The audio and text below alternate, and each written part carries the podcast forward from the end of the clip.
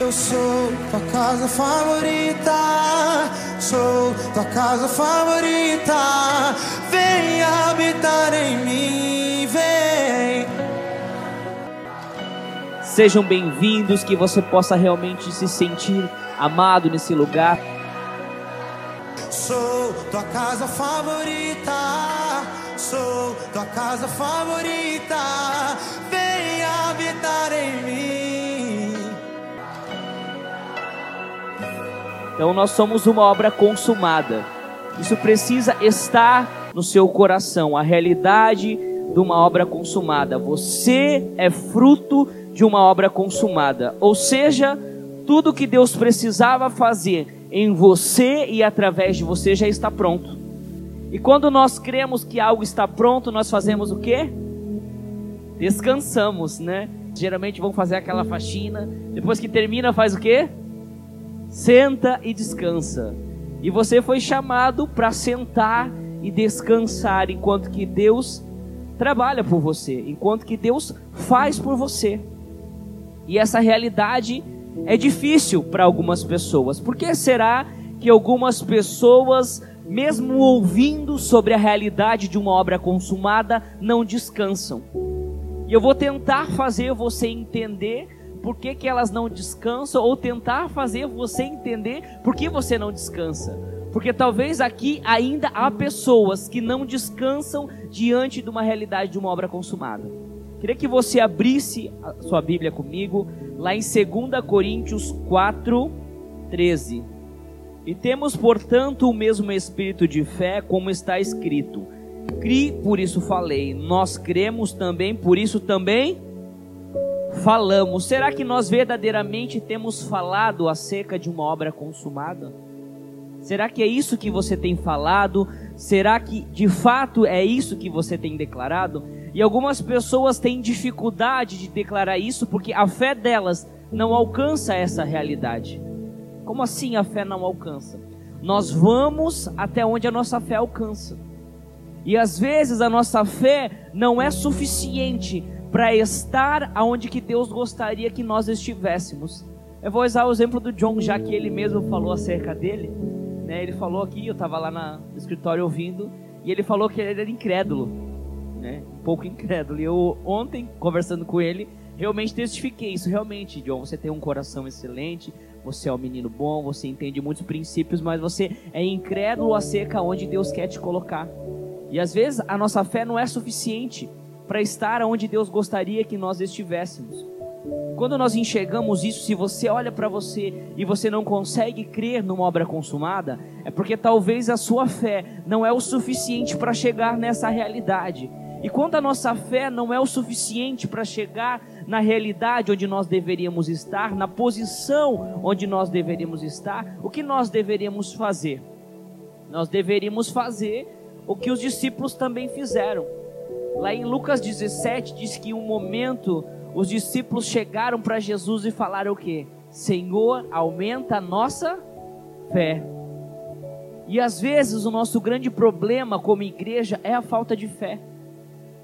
E eu às vezes percebo, irmãos, que às vezes eu sou um pastor com falta de fé. Eu, mas pastor, não tem que ter fé, tem.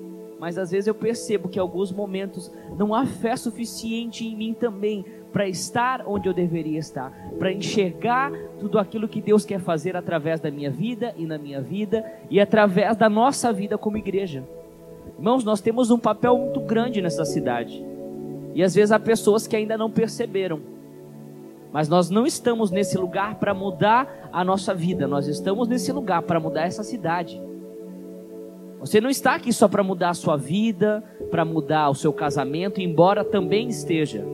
Mas você precisa enxergar o propósito de você estar aqui de uma forma mais longe. Né? A nossa visão às vezes é muito limitada. E eu quero ler com você um versículo que está lá em Marcos, que vai falar sobre a fé de uma pessoa. E ontem nós terminamos o culto cantando uma canção. E eu acho que talvez seja uma das canções que a gente mais canta aqui na igreja. Qual foi a canção? Sou um filho muito amado de um pai apaixonado. Irmãos, várias vezes nós já cantamos, já encerramos pregações com essa canção. E isso ainda não é a realidade de muitos. Muitos ainda não se sentem amados. E ter a convicção que você é filho e muito amado é que vai te dar a convicção de ter uma fé e a fé de Deus. Somente os filhos têm a fé de Deus. Como assim a fé de Deus? Irmãos, tem pessoas que colocam a fé em outros lugares, que não é em Deus. Pessoas que colocam a fé em outras pessoas, tem pessoas que colocam a fé no dinheiro, tem pessoas que colocam a fé no seu trabalho, tem pessoas que colocam a fé em ídolos, enfim, uma série de lugar aonde não é Deus. Então essa pode ser a fé, mas não é a fé de Deus. A fé de Deus necessariamente precisa estar em Deus. Será que hoje a sua fé de fato está em Deus? Ou a sua fé está na força do seu braço ou em qualquer outro lugar? Nós precisamos entender. A Bíblia fala que sem fé é impossível agradar a Deus. Muitas coisas agradam a Deus, mas se tem uma coisa que de fato agrada e atrai o coração de Deus, é a fé. E nós precisamos então encontrar essa fé, ter uma fé intensa no nosso coração. E lá em Marcos, lá em Marcos 5, nós vamos ver uma fé contagiante de uma mulher. Do 25 ao 34 nós vamos ler. E certa mulher que havia e certa mulher que havia 12 anos tinha um fluxo de sangue e que havia padecido muito com muitos médicos e desperdiçando tudo quanto tinha e nada lhe aproveitando isso, antes indo a pior. Ouvindo falar de Jesus, veio por detrás entre a multidão e tocou as suas vestes, porque dizia: Se tão somente tocar as suas vestes, sararei. E logo lhe secou a fonte do seu sangue, e sentiu no seu corpo estar já curada daquele mal. E logo Jesus, conhecendo que poder de si mesmo saíra, voltou-se para a multidão e disse: Quem tocou as minhas vestes? E disseram seus discípulos: Vê que a multidão te aperta e dizes: Quem me tocou?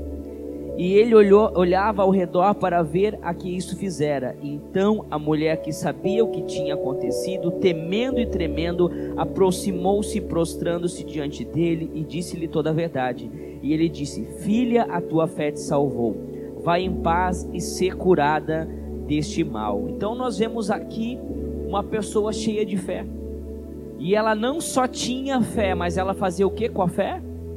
Ela declarava, ali no verso 28 diz o que? Porque dizia, ou seja, porque ela declarava, tão somente eu tocar na ola das suas vestes, eu serei o que? Curada. E aconteceu conforme ela creu e conforme ela declarou.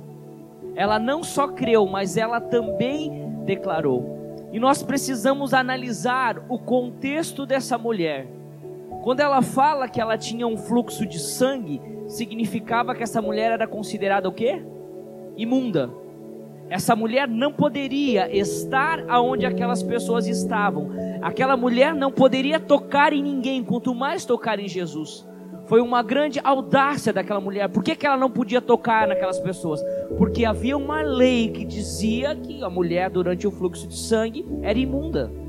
Se alguém deitasse na cama de uma mulher com fluxo de sangue, ou sentasse na cadeira onde ela estava sentada, ela era também considerada imunda. Isso que a lei dizia. Então ela quebra a lei. E nesse momento a gente vê que Jesus, mais uma vez, não é tão preocupado com a lei, mas ele é preocupado com a graça, em salvar, em mudar a condição de alguém. E ele fala: A tua fé te salvou. E muitas vezes o fluxo de sangue dessa mulher representa a nossa vida, o nosso pecado. Quando nós olhamos para o nosso pecado, olhamos para a nossa condição, nós temos dificuldade de nos achegar a Deus, porque muitas vezes nós também nos olhamos de forma impura. Quando nós fazemos algo errado, por mais que nós entendemos a graça, por mais que nós tentamos viver isso, muitas vezes ainda nós nos pegamos debaixo de condenação. Eu creio que isso não aconteça só comigo. Eu creio que isso muitas vezes também aconteça com você. A dificuldade muitas vezes se achegar a Deus quando algo acontece de errado, quando você faz algo que você sabe que de certa forma desagradou o coração de Deus. E desagradar a Deus não significa não ser mais amado por Deus. Porque o amor de Deus ele é incondicional, então não importa o que nós façamos, Deus permanece nos amando. Porque o amor dele é incondicional, é imutável, nunca vai mudar. Então nós nunca deveríamos mudar a nossa forma de se achegar a Deus. Porque se o amor dele não muda, por que, que a nossa forma de se achegar a ele precisa mudar? A nossa forma de se achegar a ele muda porque de fato, talvez a graça não seja algo revelado com tanta intensidade quanto deveria ser. Porque ainda nós nos pegamos debaixo de condenação. E ter fé, irmãos, muitas vezes é olhar além da situação. Aquela mulher não olhou para a situação dela, porque se ela olhasse para a situação dela, ela não teria saído de casa. Porque ela sabia que alguém talvez ia conhecer. Ali fala que ela já tinha procurado vários médicos.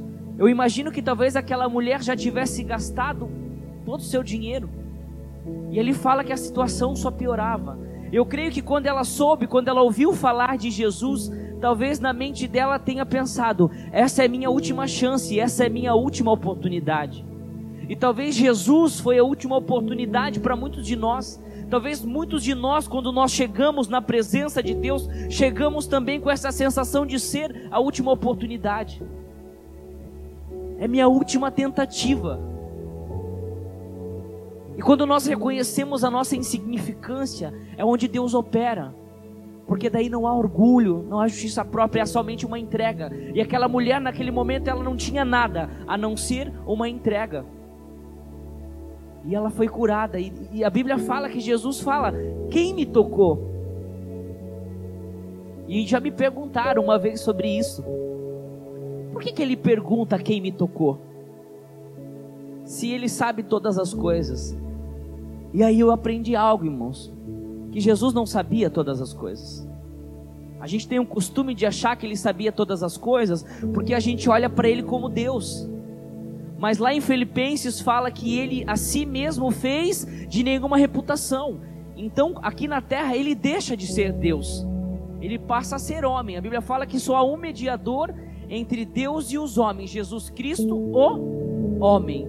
Então, assim como você tudo que Deus, tudo que Jesus fazia era pela operação do Espírito Santo através da vida dele. Era buscando Deus em oração. E era por isso que ele tinha uma vida de tão constante oração.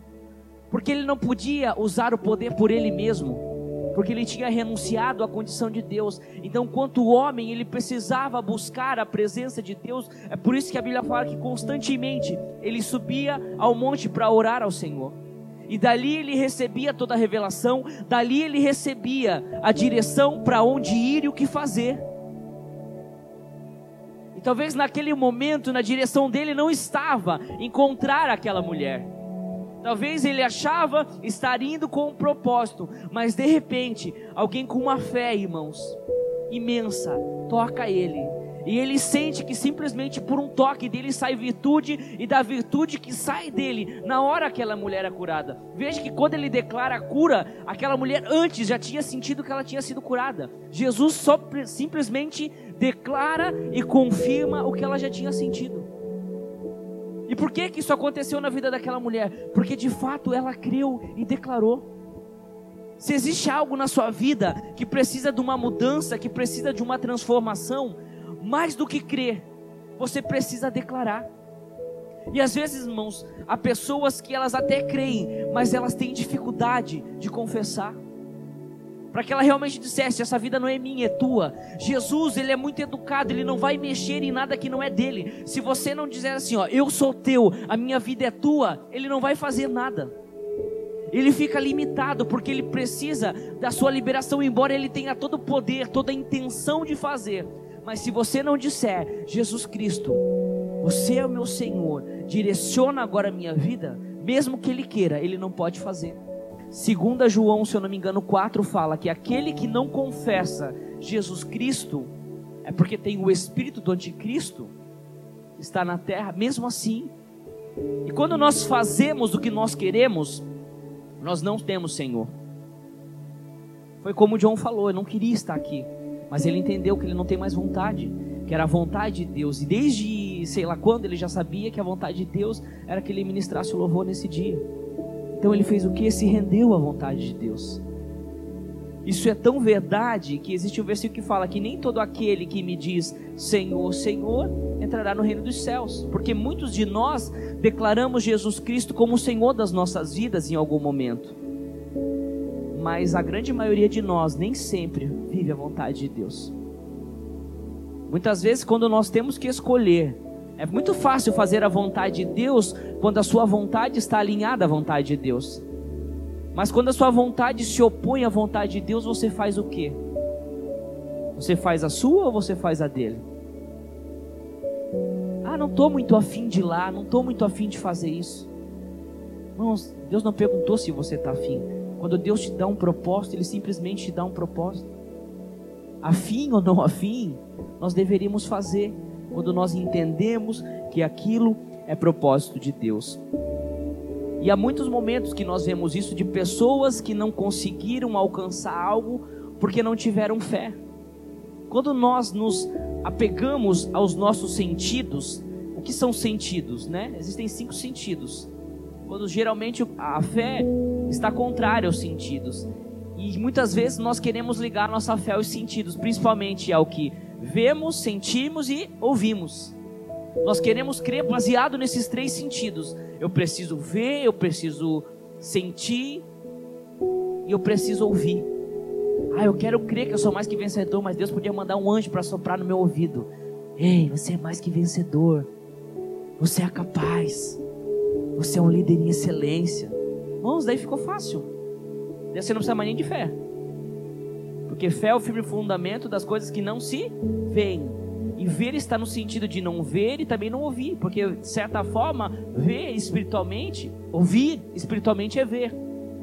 Às vezes não está falando de ver fisicamente, é de uma forma de ver espiritualmente. Se Deus falar com você, de certa forma, espiritualmente você já viu. Então você não precisaria mais de fé, simplesmente de inteligência e obediência. Então fé é ir contra todos esses sentidos. Quando Deus prometeu a terra para o povo de Israel, o que, que ele fez? ele mandou 12 espias. E aqueles espias foram, espiaram a terra durante 40 dias e voltaram. Qual foi o diagnóstico? Não vai dar. Mas não vai dar por quê? As muralhas são grandes demais, os gigantes são grandes demais. Então eles ficaram presos àquilo que eles viram. Mas chegaram dois, cheios de fé, e fizeram o quê? Assim. Nós cremos numa promessa e nós vamos conquistar a terra, não pelo que nós vemos, mas pelo aquilo que nos foi prometido. Josué e Caleb tinham a convicção da promessa que receberam. Então eles não estavam se importando com o tamanho dos gigantes, porque a promessa da vida deles era maior do que qualquer gigante. E se você tem uma promessa, assim como Josué e Caleb, você tem que crer que a promessa que há na sua vida é maior do que, Josué, do, é maior do que os gigantes. E às vezes a gente se pergunta, mas por que, que aquele povo não creu e por que, que Josué e Caleb creram? Você nunca se perguntou por que, que eles creram?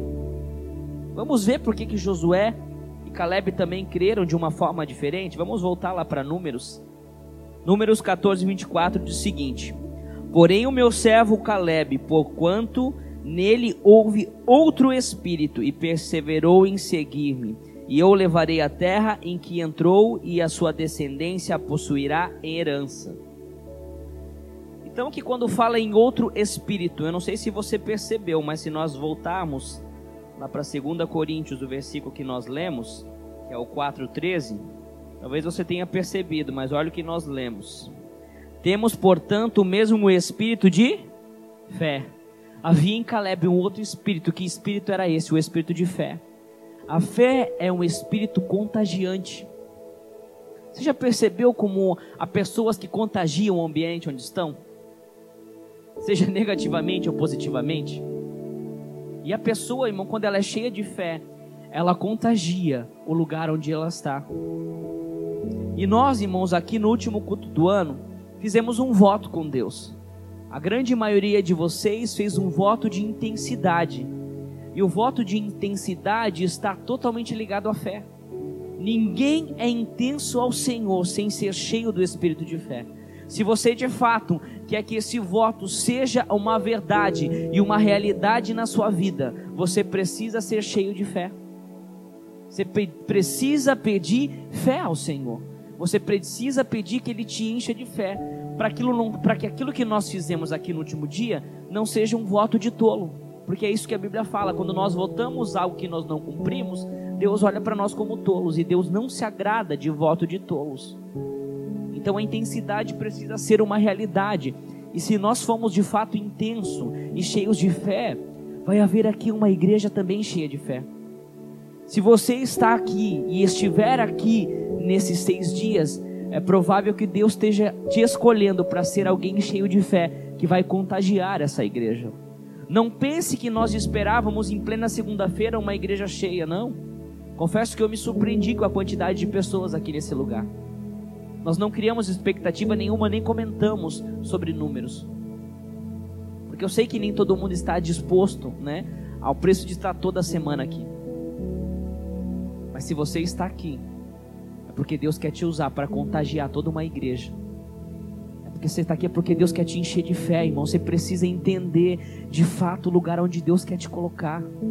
Deus está consolidando a base de um ministério, a base de uma igreja, para que nós de fato possamos construir algo sólido sobre ela. Você que está aqui talvez seja a base daquilo que Deus quer construir. Se você está aqui é porque Deus quer usar a sua vida. Se você está aqui é porque de fato Deus te escolheu. Mas para viver aquilo que Deus já consumou, aquilo que Deus já sonhou para você, você precisa realmente buscar ser cheio de fé. Você já algum momento parou para ver a diferença de como que Jesus Cristo se comportava diante das situações e nós, que nós fazemos o caminho inverso? Veja que Jesus, ele tinha uma vida de constante oração. Então, quando ele chegava diante do problema, ele fazia o quê? Ele só declarava. E nós não temos geralmente uma vida de constante oração. E daí, quando chega o problema, aí que nós vamos orar. Se nós tivéssemos uma vida de constante oração como Jesus, nós só íamos dizer assim: levanta e anda, seja curada, a tua fé te salvou. E geralmente a gente não tem fé, então quando a gente vai orar, a gente nunca declara. Um dia o pastor falou assim: nós não deveríamos orar. A gente não vê Jesus com aquelas longas orações sobre alguém. Você viu na Bíblia Jesus fazendo aquelas orações bonitas? Senhor, se for a tua vontade, Senhor, aqui está tua filha, Senhor, se é a tua vontade, cura ela. Por que, que muitas vezes nós usamos o se for a tua vontade? Porque você está dizendo assim, ó, não tem nada a ver comigo, né, eu, né? É responsabilidade de Deus. E lógico que é a responsabilidade de Deus, porque tudo tem a ver com Ele, tudo é através dele. Mas muitas vezes isso, irmãos, mostra uma falta de fé. Você deveria chegar assim, ó, seja curado em nome de Jesus.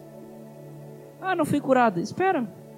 Eu creio que você já foi curado. No tempo certo a cura vai se manifestar sobre a sua vida. Se nós de fato cremos que a enfermidade não é propósito de Deus, por que, que a enfermidade não iria embora? Simplesmente porque nós não cremos. A Bíblia fala: se creres, em meu nome farão coisas maiores do que eu fiz.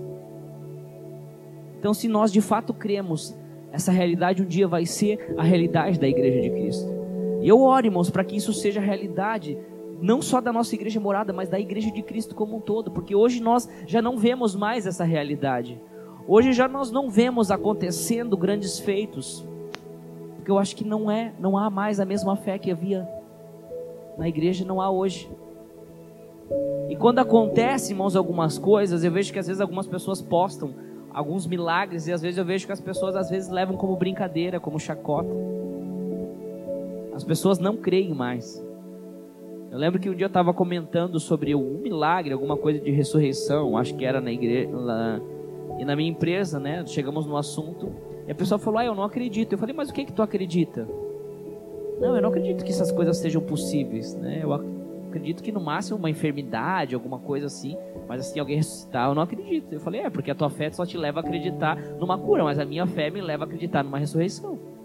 Eu falei, a diferença está no tamanho da sua fé e da minha. A sua fé te leva a acreditar no quê? Se um dia Deus te mandar orar por um morto, se Deus te mandar falar assim, levanta e anda, o que você vai fazer? Você vai chegar e vai dizer, levanta e anda? Tinha um pastor nosso que ele brincava, que ele dizia que todo velório que ele ia, ele ia bem perto do morto, bem disfarçado, e ele falava assim: levanta e anda. e ele disse assim: irmãos, uma hora eu creio que vai levantar, eu creio. E é engraçado o jeito dele, irmão, mas ele crê. Ele fala: não, um dia eu vou falar, levanta e anda, e um dia vai levantar. Porque eu creio nisso, eu quero viver isso. Eu quero viver coisas maiores. Eu quero viver o que a palavra me garante, fazer coisas maiores do que eu fiz. Almejar coisas maiores, mesmo estando contente com aquilo que nós vivemos. Eu sou contente com aquilo que nós vivemos como igreja. Mas não é por isso que eu não vou desejar coisas maiores. Não é por isso que eu não vou desejar tudo aquilo que Deus já viveu para mim, tudo aquilo que Deus já consumou para mim. Se você for lá em Marcos 11, Jesus diz o seguinte: Jesus respondendo disse: Tende, talvez na sua Bíblia está escrito tende fé em Deus, mas o correto é tende a fé de Deus. Porque em verdade vos digo que qualquer que disser a este monte, ergue-te, lança no mar, e não duvidar em seu coração, mas crer que se fará aquilo que se diz, tudo o que disser lhe será feito. O que, que pode ser esse monte? O monte, irmãos, pode ser qualquer situação que tenha te impedido de viver o propósito de Deus. Talvez seja a sua incredulidade, talvez seja o seu orgulho, talvez sejam coisas que você não vence acerca do seu caráter. Tudo isso, se você de fato declarar esse monte, com fé, isso vai acontecer. Existe uma frase muito conhecida, mas diz: Não diga para Deus que você tem um problema, diga para o seu problema que você tem um Deus maior. E às vezes, irmãos, a gente fica muito no problema e não foca em Deus. Não foque no seu problema, foque no Deus que é maior do que o seu problema. Diga realmente para o seu problema, diga para o monte. Aqui ele falou para o monte. O que você tem falado para o monte que está te impedindo? Tenha fé, irmãos, declare acerca desse monte. Isso precisa mudar a realidade. E o nosso problema, a gente não declara, a gente não fala porque a gente não crê. Porque para muitos a equação da fé, crer e confessar não é uma realidade. Muitos completam a equação: crer, confessar e fazer. Tem gente que acha necessário ainda fazer. Ah, então eu não preciso fazer nada. De fato você crê que é uma obra consumada e consumada é terminado, não há mais o que fazer. E aí um exemplo claro de alguém que não creu na obra consumada, até creu na promessa, mas não creu na obra consumada, que é Abraão. Vamos lá para Gênesis 15. Nós vamos ler os 5 e os 6. Então o levou fora e disse: Olha agora para os céus e conta as estrelas, se é que pode contar. E disse-lhe: Assim será a tua descendência. E creu ele no Senhor e imputou-lhe isto por justiça. Então aqui nós vemos o Senhor prometendo algo a Abraão. Deus prometeu a Abraão que ele teria uma grande descendência. E Abraão creu, porque ele diz que ele creu. Abraão creu nessa promessa, mesmo sendo avançado em idade, né? a grande maioria eu creio que conhece a história de Abraão. E Abraão, certamente, Sara esperaram por essa promessa. Mas acontecendo que essa promessa não se cumpriu, eles pensaram o quê? Que crer não é o bastante. E aí então eles tentaram fazer com que a promessa fosse uma realidade. E aí geraram Ismael. E Ismael foi rejeitado por Deus, porque era obra da carne. Deus não recebe nenhuma obra que é da carne. Não adianta você querer fazer as próprias obras, você precisa querer fazer aquilo que Deus já preparou para você. E quando Deus viu que crer não era o bastante, o mesmo Deus que deu a promessa, ele ajuda Abraão a completar essa equação. Veja o que ele faz lá no verso 17. 17, 5. E não chamarás mais o teu nome Abraão, mas Abraão, mas Abraão será o teu nome, porque por pai de muitas nações te tenho posto. Então, quando ele muda o nome de Abraão para Abraão, ele força de certa forma Abraão não mais só a, crer, mas a declarar. Quando alguém pergunta qual é o teu nome, o que, é que ele fala agora? Pai de multidões. Antes o nome dele era Pai Exaltado, né? Ou Pai Grande, enfim, vários significados, mas não remetia às multidões. Então, quando Deus acrescenta o nome dele, agora ele fala: Agora o teu nome é Pai de multidão. Qual é o teu nome? Pai de multidões. Quantos filhos você tem? Nenhum. Mas eu sou pai de multidões. Pela fé, ele sabia que era pai de multidões. Porque aquele filho que foi gerado pela carne não era o filho da promessa. Não era o que Deus tinha prometido. O que Deus promete, ele é responsável em cumprir. Se Deus te prometeu algo, não queira fazer aquilo que Deus te prometeu, mas espere o tempo da promessa. E quando Abraão começa então a declarar, quando Sara chama ele, Abraão, pai de multidão, jantar está na mesa, ela também declarava que ele era pai de multidão. E quando eles começaram a declarar no mundo espiritual, aquilo agora se tornou uma realidade. Então Sara gera Isaac, agora sim o filho da promessa, daquele que viria uma grande multidão.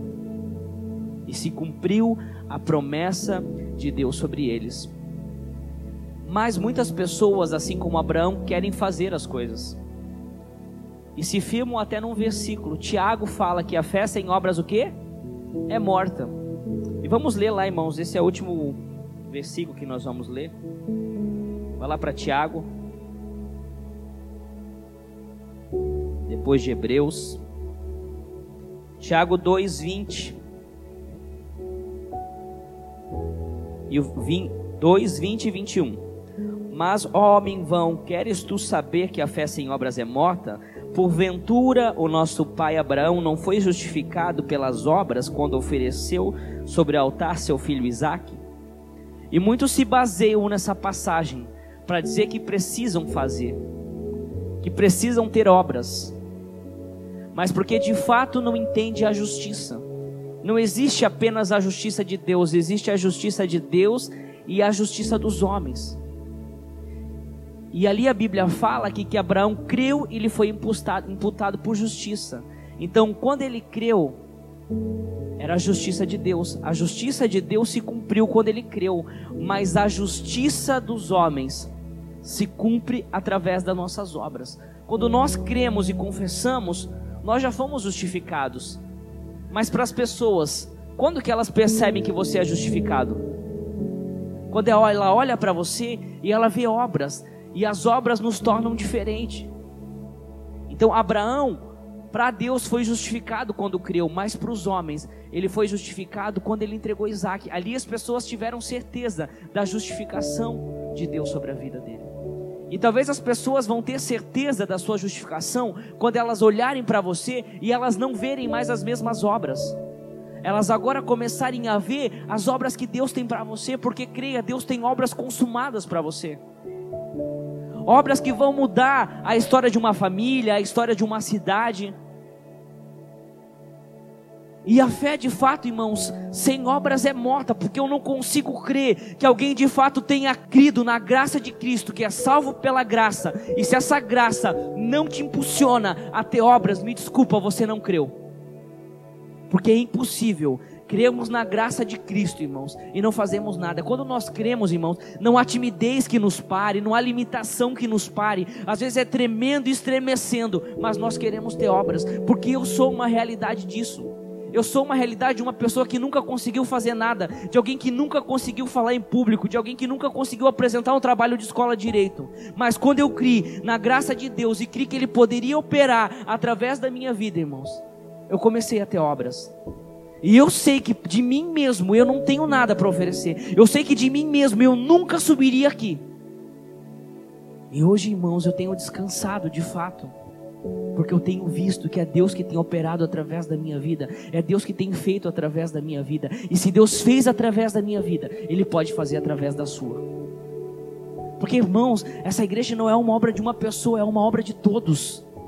Todos nós precisamos ter obra, todos nós precisamos ter algo para oferecer ao Senhor. E nós precisamos entender essa diferença de justiça. E para te provar que há a justiça dos homens e a justiça de Deus, que eu quero ler o último versículo.